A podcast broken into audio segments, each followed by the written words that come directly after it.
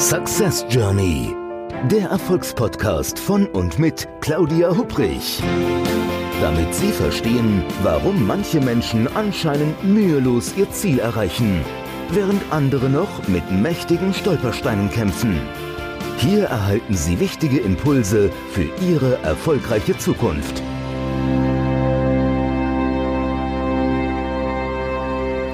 Ein herzliches Hallo und willkommen zu einer neuen Folge des Podcasts Success Journey, dem Podcast mit jeder Menge Impulsen, wie Sie die Reise zu Ihren Zielen erfolgreich gestalten können.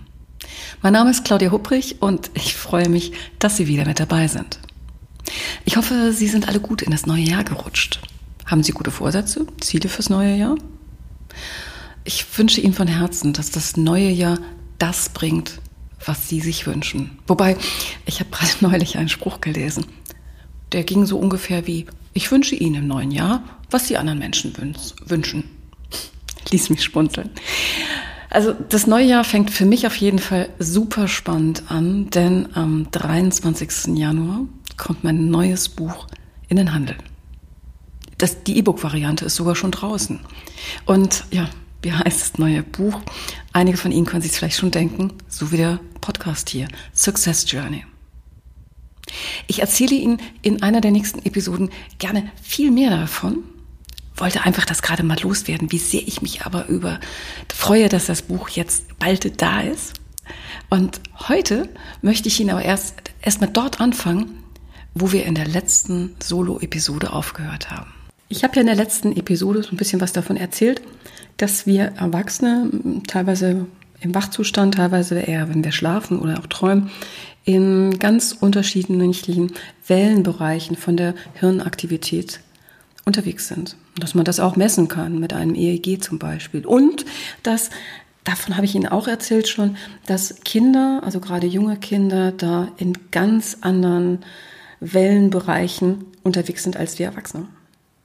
Also wie unterschiedlich Erwachsene und Kinder die Welt wahrnehmen, das kann man auch sehr schön an einem Ritual sehen, das ja, ich vermutlich alle Eltern von Kindern im Kindergartenalter kennen. Also ich spreche von der morgendlichen Herausforderung, so einen kleinen Menschen dazu zu bewegen, an einem, jetzt sagen wir mal, ganz normalen Wochentag einigermaßen pünktlich im Kindergarten anzukommen, um selbst dann zu einer angemessenen Uhrzeit den Arbeitsalltag starten zu können. Ja, also vielleicht funktioniert ein Teil der morgendlichen Routine ja schon sehr gut. Aber wenn der Nachwuchs dann, statt sich die Zähne zu putzen, lieber fröhliche Guten Morgentänze vor dem Badezimmerspiegel aufführt und dann auch noch die bei ihm entstehende gute Laune mit allen Sinnen genießt, ja, dann kann sich das manchmal weniger positiv auf das Stressniveau des Elternteils auswirken. Und spätestens beim Anziehen der Jacke und der Schuhe noch zu Hause, da steigt dann die Frequenz der Hirnaktivitäten des Erwachsenen oftmals in den hohen Beta-Wellenbereich. Los, mach schon, wir müssen uns beeilen, wir müssen los. Oh, warum mussten du immer so herumtrödeln? Hör auf zu träumen. Ja, und währenddessen hat der Nachwuchs fröhlich und gut gelaunt einen Fuß in einem Schuh und sucht ganz in sich versunken im Kindergartenrucksack nach den selbstgemalten Bildern vom Vortag.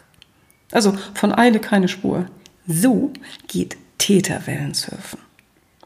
Kinder in diesem Alter, die sind offen für alles, was um sie herum so passiert, offen für das Leben und das, was es wahrzunehmen gilt. Das schließt aber leider auch die unreflektierte Annahme von Glaubenssätzen und von Werten und Strategien mit ein. Denn jetzt in dem logischen oder auch kritischen Denkmodus, der dann vielleicht notwendig wäre, einen limitierenden Glaubenssatz zu hinterfragen, da arbeitet das kindliche Gehirn anfangs doch noch gar nicht. Und wenn dieser erwachsene Denkmodus später möglich ist oder wäre, da werden alle limitierenden Glaubenssätze, fragwürdigen Werte und ungünstige Strategien nicht mehr als solche erkannt, da sie vor langer Zeit in der eigenen Vorstellungswelt fest verankert worden sind. Es gibt noch einen weiteren Grund, warum die Grundlage für viele Sabotageprogramme bereits im Kindesalter gelegt wurde. Kinder, die haben bestimmte Grundbedürfnisse, also wie das Bedürfnis nach Bindung, nach Orientierung. Aber nicht immer werden diese Grundbedürfnisse ausreichend befriedigt. Erinnern Sie sich noch an die Sportstunden in der Schule? Also wenn die Schülerinnen und Schüler in zwei gleich große Mannschaften aufgeteilt wurden. Also ich kenne es noch zu gut aus meiner eigenen Kindheit. Eine Methode, die bestand darin, zwei Kapitäne für die Teams zu bestimmen. Und dann durfte jeder Mannschaftskapitän abwechselnd ein Klassenmitglied für das eigene Team auswählen. Also während die Zahl der jeweiligen Teammitglieder in den beiden Teams stetig stieg, da sank die Schülerinnen, äh, die Zahl der Schülerinnen und Schüler, die jetzt eben noch zur Auswahl standen. Wenn jemand als einer der ersten für ein Team vom Kapitän ausgewählt wird, dann passiert was? Na klar, da steigt mein inneres Selbstwertgefühl. Wie aber fühlt man sich, wenn man noch nicht ausgewählt wurde? Und wenn man erlebt, dass die Mitschüler um einen herum ausgewählt werden? Hm während man selbst sehnlichst darauf wartet, endlich auch zu einer der beiden Mannschaften zu gehören. Ja, ich weiß nicht, ob Sie dieses Gefühl kennen, aber wer am Ende alleine dasteht, der kann sich sicher sein, dass die beiden Kapitäne ihn eigentlich gar nicht im Team haben wollen und alle anderen irgendwie besser sind. Ja, wenn sich dieses Spiel dann regelmäßig wiederholt dann ist eine sichere Basis für einen neuen Glaubenssatz gelegt worden, der im krassen Gegensatz zum angestrebten eigentlichen Grundbedürfnis nach Bindung und auch Zugehörigkeit steht. Wenn, also wie jetzt in diesem Beispiel, ein kindliches Grundbedürfnis nicht ausreichend befriedigt wird, dann empfindet man das als Kind, also diesen Zustand als ziemlich unangenehm. Und wenn dieser unangenehme Zustand immer wieder eintritt, dann wird von dem Kind eine Art Bewältigungsreaktion entwickelt und die negativen Emotionen regelrecht in die Nervenstruktur eingebrannt. Die Hirnforschung, die spricht dabei auch von Verknüpfungen zwischen unseren Nervenzellen, den Neuronen. Und da wird jede Menge während der kindlichen Entwicklung verknüpft, selbstverständlich. Wenn also ein gewisses Grundbedürfnis immer wieder nicht befriedigt wird, dann handelt irgendwann der Körper und bildet innerhalb seiner seine eigene Antwort, um weiteren Schaden und auch Schmerz zu vermeiden. Also das Gehirn, das organisiert sich quasi selbst. Sie können sich das ein bisschen vorstellen wie eine schöne Blumenwiese, über die eines Tages ein Mensch spaziert. Also dieser Spaziergang allein, der hinterlässt noch keine Spuren auf der Wiese. Aber nehmen wir an, der gleiche Weg würde am nächsten Tag von einem anderen Menschen genommen werden. Und im Verlauf der Zeit nehmen immer mehr Menschen diesen selben Weg über die Wiese. Das hinterlässt natürlich irgendwann Spuren. Zuerst nur einen kleinen Trampelpfad und mit der Zeit einen breiten, ausgetretenen Weg.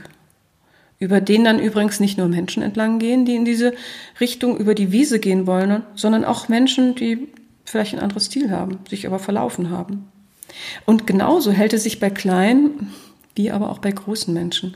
Das Erlebte und die darauf aufbauende Bewältigungsreaktion, die werden nach und nach etabliert, innerlich und verfestigt natürlich, so dass der innere neuronale Trampelpfad zu einer regelrechten Autobahn entwickelt wird. Und auf dieser Autobahn gilt dann freie Fahrt mit Tempo 180. Sobald ein Ereignis eintritt, das dem ursprünglich unangenehmen Zustand ähnelt. Das kann manchmal sinnvoll sein, ja. In anderen Fällen aber auch Geister und Falschfahrer produzieren. Was passiert eigentlich in dem Kind, wenn es beim Aufstellen der Mannschaften immer wieder als eins der letzten übrig bleibt? Das können wir natürlich jetzt nur vermuten, aber ich denke, die Wahrscheinlichkeit ist doch hoch, dass das Kind aus diesem Erlebten eine eigene innere Überzeugung ableitet, die mit dem Auswahlprozess und einer eigenen Interpretation irgendwie zu tun hat, oder? Also die Überzeugung könnte zum Beispiel lauten, ja, dass man beim Sport für die Mannschaftskapitäne im Rahmen des Auswahlprozesses meist nicht gut genug ist. Na, das mag unangenehm sein, kommt aber doch ja irgendwie den Tatsachen vermutlich ziemlich nahe. Hm. Leider tendieren wir Menschen allerdings viel mehr dazu, aus dem Erlebten eine innere Überzeugung abzuleiten, die wichtige Details ausblendet und etwas generalisiert, das so überhaupt nicht stimmt. Manchmal findet diese Generalisierung und das Ausblenden von Details nicht sofort statt, sondern das entwickelt sich erst so im Laufe der Jahre. Also aus dem initialen Glaubenssatz, im Sportunterricht nicht gut genug für das Team zu sein, kann sich im Laufe der Jahre auch die Überzeugung festigen, generell für andere nie gut genug zu sein.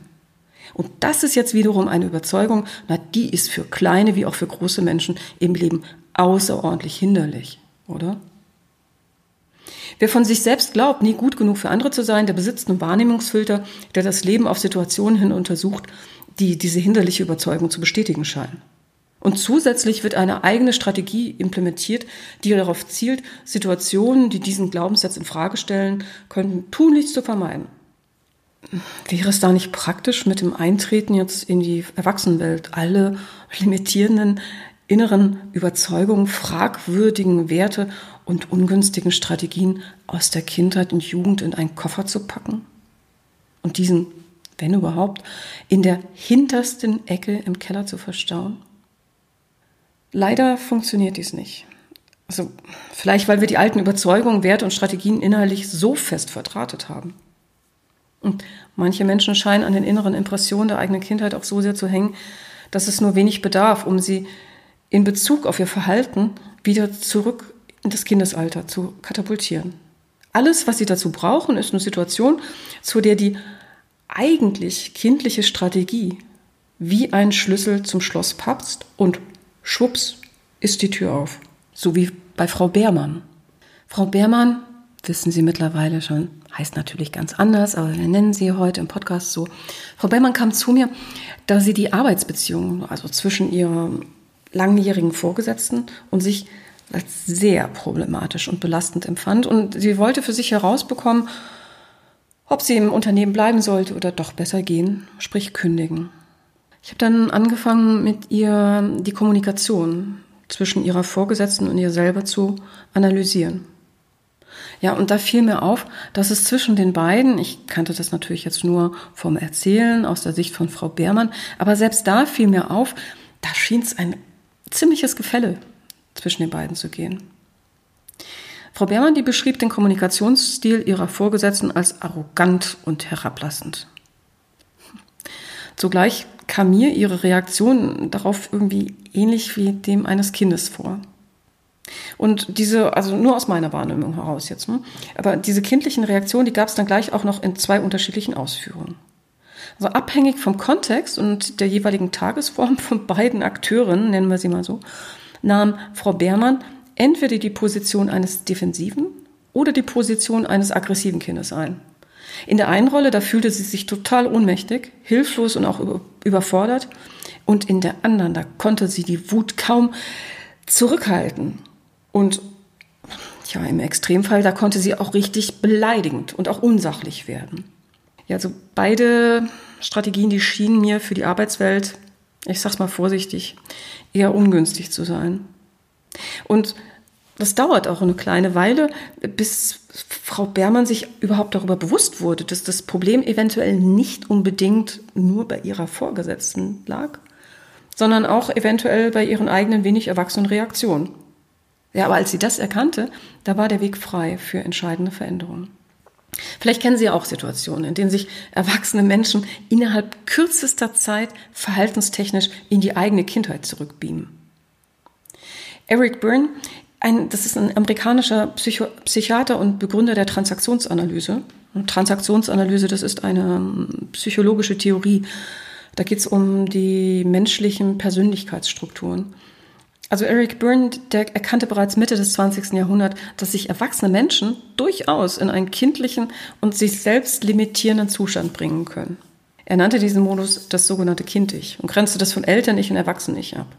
Und jetzt mal ganz ehrlich, also wenn andere Menschen in sowas verfallen, dann erkennen wir das manchmal von außen. Wenn wir das selber tun, oftmals nicht so schnell. Ein Mensch, der sich in diesem Kind-Ich befindet, der macht sich viel kleiner, als er in Wirklichkeit ist und erlebt die Welt um ihn herum quasi aus Kinderperspektive. Können Sie sich noch an den Zwergmacher erinnern? Ich habe Ihnen von Ihnen erzählt, das ist einer dieser meiner Lieblingswusel. Also dieses Kind-Ich, das ist ein Eldorado für den Zwergmacher. Da kann er entweder aus der Sicht eines eher defensiven, angepassten Kindes agieren und kann dann auf die Umwelt, je nach Kontext, das kann ganz unterschiedlich sein, resigniert oder auch ängstlich, unsicher, hilflos oder gehemmt agieren. Oder er kann die Perspektive eines aggressiven, rebellischen Kindes einnehmen und launisch, frech, wütend, gehässig, quengelig, unzufrieden oder was auch immer sein. Neben dem meist dann doch eher problematischen Zustand dieses Kind-Ichs gibt es noch einen weiteren. Der ist nicht weniger problematisch, den können wir Eltern-Ich nennen. Kennen Sie das vielleicht? Wenn die eigene innere Stimme einem erzählt, was man nicht darf, was man muss, was man tun soll oder nicht tun darf. Also in diesem Zustand, der erlebt man sich selber innerlich häufig als tadelnd, anklagend, verurteilend, strafend, verbietend, autoritär, was auch immer. Und vielleicht erinnern Sie sich auch noch an den Druckmacher. Also der findet diesen Zustand optimal. Nein, der Mensch natürlich, der sich in diesem Zustand befindet, eher nicht. Diese besserwisserische Art der Kommunikation, die ist natürlich nicht nur im inneren Dialog, sondern durchaus auch in der Kommunikation mit anderen erlebbar. Also so wie bei Frau Beermann und ihrer Vorgesetzten. Die beiden, die hatten, ganz ehrlich, die hatten ein ausgeklügeltes Kommunikationsspiel zwischen sich etabliert. Immer, wenn die Vorgesetzte etwas zu Frau Beermann sagte, was dann von dieser als Kommunikation aus dem Eltern-Ich wahrgenommen wurde, dann komplettierte die Gute das Spiel, indem sie die Rolle des Kind-Ichs übernahm. Jetzt, wer von beiden das Spiel begonnen hatte, war ja nachrangig. Denn als Frau Beermann lernte, statt aus dem Kind-Ich heraus, aus einem Erwachsenen-Ich heraus mit ihrer Vorgesetzten zu kommunizieren, da verbesserte sich die Arbeitsbeziehung und die Kommunikation natürlich deutlich. Weder im Kind-Ich noch im Eltern-Ich kann wirklich ein wertschätzender oder auch konstruktiver Dialog geführt werden. Und es ist absolut gleich, ob es bei dieser Kommunikation sich um den inneren Dialog oder die Interaktion mit einem anderen Menschen handelt. Limitierende Glaubenssätze und ungünstige Verhaltensstrategien, die können besonders dann sehr anhänglich sein, wenn wir ihnen eine Umgebung schaffen, in der sie sich rundum wohlfühlen, in der sie quasi optimale Arbeitsbedingungen vorfinden. Denn dann können sie richtig in Fahrt kommen. Sie kennen vielleicht Situationen, in denen ein äußerliches Ereignis im eigenen Körper ein ausgesprochenes Chaos veranstaltet. Man bekommt feuchte Hände, das Herz rast vielleicht, man fühlt sich hilflos oder ohnmächtig. Man glaubt, dass man die Prüfung nicht schaffen kann, aber eigentlich schaffen müsste. Oder der Arbeitgeber, der spricht von einer Reduktion der Mitarbeiterzahl und man weiß nicht, ob man gehen muss oder bleiben darf. Oder man hat einen wichtigen Auftrag und damit einen seiner Großkunden an den Wettbewerber verloren. Also kurzum, wenn ein äußeres Ereignis das eigene innere Gleichgewicht zu bedrohen scheint. Unser Körper, der setzt innerlich dann eine Menge körpereigener Botenstoffe in Bewegung, um besser mit dieser, mit dieser Situation umgehen zu können. Denn sobald eine Situation als stressintensiv oder bedrohlich wahrgenommen wird, ja, da werden innerhalb von Bruchteilen einer Sekunde diese Botenstoffe aktiviert. Das Gehirn schickt dazu Informationen an die Nebennieren und diese schicken die beiden Stresshormone Adrenalin, Noradrenalin und Cortisol aus, die sich dann in unserem ganzen Körper verteilen. Ja, die Folge, die ist ein verstärkter Stoffwechsel. Erstmal eine verbesserte Durchblutung des Gehirns sowie eine erhöhte Herzfrequenz. Der Körper ist quasi in Alarmbereitschaft gesetzt, was nichts anderes als eine physiologische Reaktion auf den Stress ist. In seinem Buch Biologie der Angst, wie aus Stress Gefühle werden, da unterscheidet der Neurologe Gerald Hüther kontrollierbare und nicht kontrollierbare Stressreaktionen. Also bei kontrollierbaren Stressreaktionen wird von unserem Gehirn unter den Milliarden von zwischen Nervenzellen angelegten Verschaltungen nach einer möglichen Verhaltensstrategie gesucht und eine passende ausgewählt. Sobald die Strategie erfolgreich umgesetzt wurde, wird aus dem Stress und der anfänglichen Bedrohung nur noch eine Herausforderung, die es zu bewältigen gilt. Das Stressniveau sinkt merklich. Nochmal Glück gehabt. Völlig anders verhält es sich bei unkontrollierbaren Stressreaktionen. Auch hier wird in unserem Gehirn wieder fieberhaft nach einer passenden Verhaltensstrategie gesucht, diesmal aber keine gefunden. Also man hat scheinbar keine Kontrolle mehr über die Situation. Man wird aggressiv oder fühlt sich ohnmächtig und hilflos. Jetzt schrillen die inneren Alarmglocken erst recht aus und es wird eine regelrechte Abwärtsspirale in Gang gesetzt. Und durch den steigenden Druck fällt es schwer, neue Ideen zu entwickeln und man verfällt in gewohnte Verhaltensweisen, die sich in der Vergangenheit bewährt haben. Wenn diese Verhaltensweisen nicht zum gewünschten Ergebnis führen, steigt das Stressniveau abermals und wir wenden als Problemlösungsstrategien Muster aus der Kindheit an. Dann kann es zum Beispiel zu einem Verhalten kommen, das wir eigentlich so gar nicht an uns schätzen. Also wie zum Beispiel Türen knallen, auf den Tisch hauen oder in Tränen ausbrechen. Und wenn dies auch nicht hilft und der Druck noch weiter steigt, greifen wir auf uralte innere Strategien, quasi auf unsere archaischen Notfallprogramme zurück. Angriff, Flucht oder Starren. Ist diese Abwärtsspirale erst einmal in Gang gesetzt, dann kommen so die Sabotageprogramme so richtig in Schwung. Abhilfe schaffen kann jedoch diese Spirale zu einem frühestmöglichen Zeitpunkt zu stoppen. Das Problem als solches frühzeitig zu erkennen und sich Alternativen zur Lösung des Problems zu überlegen. Also sich zum Beispiel mal zu erlauben, auch mal quer zu denken und einen kühlen Kopf zu behalten. Ja, ich gebe es zu, auch wenn letzteres nicht immer leicht ist. Probleme nicht zum Beispiel auf die eigene Bank zu schieben, sondern sie aktiv anzugehen und vor allem wertschätzend schon zu Beginn der Problemerkennung mit sich selbst umzugehen, in die eigenen Fähigkeiten zu vertrauen und auch gegebenenfalls Ausschau nach jemandem zu halten, der einen dabei unterstützen kann.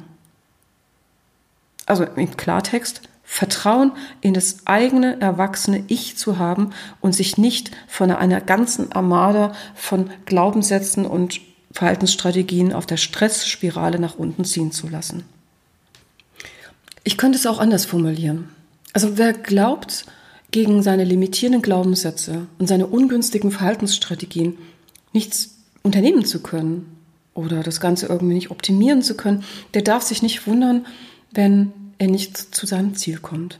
Das ist dann so ein bisschen so, als wenn man in seinem Auto vom Fahrer auf den Beifahrersitz rutscht und einem notorischen Geisterfahrer die Schlüssel überreicht. Die sich anschließende Fahrt, die könnte sich zu einem gefährlichen Ausflug entwickeln und das ist absolut nicht notwendig. Haben Sie schon einmal in einem Irrgarten gestanden? Einem Garten, in dem Hecken die eigene Sicht und damit den Überblick einschränken?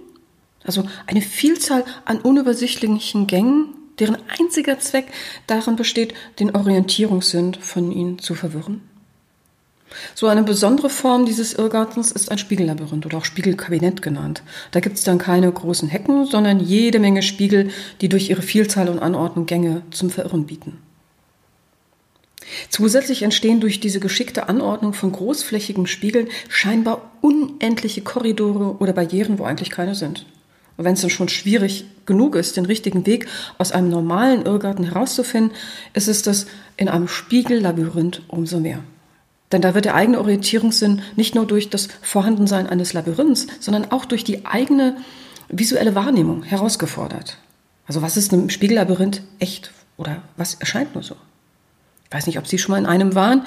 Ich kann mich daran erinnern, dass ich, glaube ich, die dickste Beule in meinem Leben an der Stirn in einem Spiegellabyrinth bekommen habe. Denn da fragt man sich, welche Gänge sind tatsächlich vorhanden und welche wirken real, aber existieren eigentlich nicht.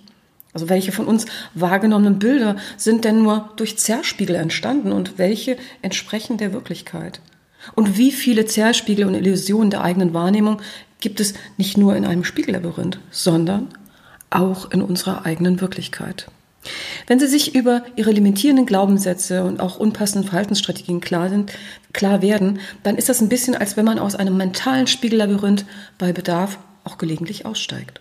Also nicht länger dort herumirrt, optische Täuschung mit der Wirklichkeit verwechselt, sondern ganz entspannt ein paar Meter quasi da drüber schwebt. Mit hervorragendem Blick über das gesamte Labyrinth und damit auch mit einem besseren Verständnis dafür, welche Wege tatsächlich existieren und welche nicht welche Eindrücke nur eine optische Täuschung darstellen und welche nicht. Also, Sie merken schon, wir haben die Wahl im Spiegellabyrinth wie natürlich auch im richtigen Leben. Wir haben die Wahl, uns von den eigenen limitierenden Glaubenssätzen, schrägen Werten oder auch ungünstigen Verhaltensstrategien uns quasi durch das Leben gängeln zu lassen oder uns bewusst dafür zu entscheiden, was für uns gut und was passend ist. Also kennen Sie Menschen, die manchmal ihr eigenes Verhalten unpassend finden, aber trotzdem Schulterzucken bekennen, naja, ich bin halt so? Also mich persönlich beschleichen dann immer so leichte Zweifel, ja, dass man eben so sei, wie man ist und nichts daran ändern könne. Also wenn das impliziert doch irgendwie das Schulterzucken, oder? Veränderungen sind möglich, klar, sofern man das denn auch wirklich anstrebt. Und wir haben die Wahl, uns bewusst zu entscheiden. Und bei dieser Entscheidung, da wünsche ich Ihnen viel Erfolg und viel Spaß. Machen Sie es gut. Bis zum nächsten Mal. Ihre Claudia Hubrich. Success Journey. Der Erfolgspodcast von und mit Claudia Hubrich. Claudia Hupprich ist Managementberaterin, Business Coach und Managing Partner von Consulting at Work. Sie berät seit mehr als 20 Jahren Menschen und Unternehmen, die sich entweder in Veränderungsprozessen befinden oder sich in solchen befinden wollen. In ihren Vorträgen, Coachings und Workshops gibt sie Impulse für mehr Klarheit, Motivation und Umsetzungskompetenz, damit sie das kleine oder große Stück Veränderung erreichen, welches sie sich wünschen. Und kostenlose Impulse, wie Sie an Ihr Ziel gelangen, finden Sie auch unter www.claudia-hupprich.com. Schauen Sie gleich vorbei.